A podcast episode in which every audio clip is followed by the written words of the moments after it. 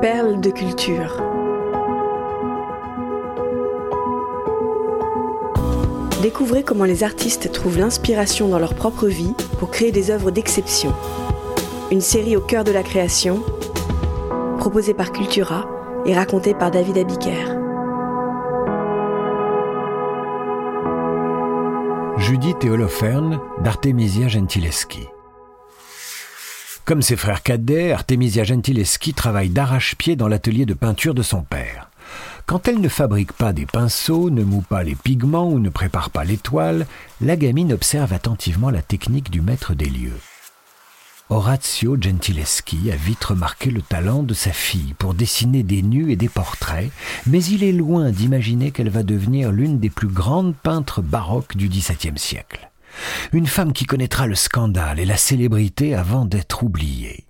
Il faudra du temps pour que celle qui s'est imposée dans un milieu artistique presque exclusivement masculin parvienne à conquérir les manuels d'histoire. La vie d'Artemisia est un roman où la passion rivalise avec la tragédie. Artemisia Gentileschi naît à Rome le 8 juillet 1593. Elle est la fille aînée de Prudencia Montoni et d'Orazio Gentileschi de Lommi. Après elle, le couple aura quatre garçons. Artemisia grandit au milieu des peintures, des brosses et des huiles. Originaire de Pise, son père, qui se fait appeler simplement Gentileschi, possède un atelier rue de la Crosse à Rome. Influencé par le Caravage, il est spécialisé dans des sujets religieux. En 1605, sa femme Prudencia meurt en couche. À 12 ans, Artemisia devient la femme de la maison et se voit confier toutes les tâches domestiques. Mais elle préfère confectionner des pinceaux plutôt que de passer le balai. En secret, elle ne cesse de peindre. Alors que la papauté interdit de déshabiller des modèles féminins, elle est son propre modèle. Elle s'inspire des œuvres de son père et de celles du Caravage. Elle est notamment fascinée par les jeux d'ombre et de lumière de l'italien à la réputation sulfureuse. Orazio la conforte dans son éducation artistique, mais il se demande bien quel pourrait être l'avenir de sa jeune apprentie dans la peinture. On ne laissera jamais entrer une femme à la célèbre académie de dessin de Florence. En 1610, à l'âge de 17 ans, Artemisia signe son premier tableau, Suzanne et les vieillards. La jeune artiste démontre un incontestable génie pour représenter le nu féminin. Elle assiste son père dans la réalisation de différents travaux. Elle apporte ainsi sa touche aux figures peintes au plafond du Casino des Muses, un pavillon d'été à Rome dont le décor a été commandé par le cardinal Scipion Borghese, neveu du pape Paul V. Orazio Gentileschi travaille sur cette fresque avec son confrère Agostino Tassi. Ce dernier est un spécialiste de la perspective et des illusions picturales. Tassi est né Buonamici, mais il a troqué son nom de naissance contre celui de son mécène, le comte de Tassi. Cet Agostino Tassi est un personnage peu recommandable. Surnommé le fanfaron, l'homme de 32 ans a eu des démêlés avec la justice. Il se vante d'avoir fait tuer son épouse infidèle. C'est pourtant vers cet homme sans scrupule que se tourne Radio Gentileschi pour poursuivre la formation de sa fille. Le 6 mai 1611, Tassi profite d'un moment seul avec Artemisia pour la violer. La jeune fille se saisit d'un couteau et veut l'utiliser pour se venger. Tassi esquive le coup, la pointe de l'arme ne fait que l'effleurer à la poitrine. L'adolescente est en larmes. Alors qu'il se rhabille, son agresseur lui promet le mariage afin de sauver sa réputation. À l'époque, il est possible pour un violeur d'épouser sa victime afin de s'exonérer de son crime. Un arrangement sordide, malheureusement encore d'actualité dans certains pays du monde. Pendant neuf mois, le peintre entretient une relation forcée avec l'apprenti, jouant sur cette promesse d'une union qui réparerait le déshonneur du viol. Quelques mois plus tard, un vol de tableaux dont Tassi est soupçonné précipite les événements. Orazio Gentileschi dépose plainte pour, je cite, défloration avec promesse non tenue. Le père demande justice pour sa fille auprès du pape. Mieux vaut tard que jamais. Le procès d'Agostino Tassi s'ouvre en mars 1612. Il dure neuf mois. Le scandale est retentissant. Plus que son bourreau, c'est la victime qui est sur la sellette. Artemisia est longuement interrogée. Elle subit la torture des Sibylles qui consiste à serrer une cordelette autour de ses doigts pour l'obliger à dire la vérité. Au comble de la douleur, Artemisia lève ses mains en l'air et interpelle l'accusé. Voici la bague que tu me donnes, et voilà tes promesses. À l'issue des débats, Tassi est condamné à l'exil, mais ne purge pas sa peine. Il bénéficie encore d'influents protecteurs et mécènes. Pendant le procès, Artémisia peint sans relâche. Elle reprend un thème de l'Ancien Testament déjà exécuté par le Caravage, Judith et Holoferne, un épisode particulièrement sanglant.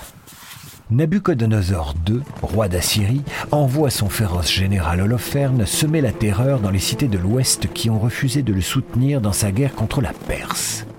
La ville de Béthulie, dans le nord d'Israël, est assiégée par les troupes d'Holoferne. Judith, une jolie veuve, accompagnée de sa servante, se rend dans le camp militaire de l'ennemi. Holoferne est subjugué par la beauté et l'intelligence de l'étrangère. Charmé, il organise un banquet en son honneur. Holoferne boit jusqu'à l'ivresse. Alors que les domestiques se retirent discrètement pour ne pas troubler la nuit d'amour qui, pense-t-il, attend leur maître, Judith se saisit d'un couteau et décapite le chef militaire. Elle quitte les lieux avec la tête dans un panier. Sa ville est sauvée. Comme le Caravage avant elle, Artémisia choisit de représenter le moment précis où la tête du général est coupée. L'acte est montré de façon crue, sans détour. Le sang coule sur les draps clairs au premier plan, avec un réalisme impressionnant. Les yeux de sont révulsés. Son visage horrifié tranche, c'est le cas de le dire, avec la sérénité de celui de son bourreau. Judith et sa servante accomplissent leur office très consciencieusement. Pendant que sa complice maintient Holoferne, Judith, d'un geste ferme, lui assène le coup de grâce. Le traumatisme du viol et la cruauté des interrogatoires du procès rejaillissent avec rage sur la toile. L'opprobre et la torture vécue par Artémisia semblent avoir armé le bras de Judith. L'artiste refuse de jouer plus longtemps le rôle de la victime et inverse le rapport de force. On peut voir dans ce tableau sanglant l'expression de la vengeance contre Agostino, incarnée par le personnage de Loferne. Certains ont aussi vu dans cette scène macabre une façon symbolique pour la demoiselle de 19 ans de tuer le père pour revendiquer, comme lui, le statut de peintre. Ce père qui, rappelons-le, avait placé sa fille dans la gueule du loup. Ce tableau démontre, si nécessaire, qu'une femme sait parfaitement tenir le manche, qu'il s'agisse d'un pinceau ou d'un couteau. Post-scriptum. Trois siècles après Artemisia Gentileschi, le peintre autrichien Gustav Klimt s'empare lui aussi du thème biblique de Judith et Holoferne. En 1901, l'artiste ne retient de cet épisode que la figure féminine. La tête du général assyrien a presque disparu du tableau relégué à la marge. Judith, elle, occupe la place centrale. Elle apparaît en majesté, la poitrine presque nue. Ses yeux mi-clos témoignent d'une expression de plaisir. Est-ce l'acte criminel qui met Judith dans un tel état d'exaltation? Ou s'agit-il plutôt du regard sensuel du modèle? Gustav Klimt a fait poser Adele Blockbauer, une femme dont il fera le portrait plusieurs fois. Et tout porte à croire que la muse fut aussi la maîtresse du chef de file de la sécession viennoise.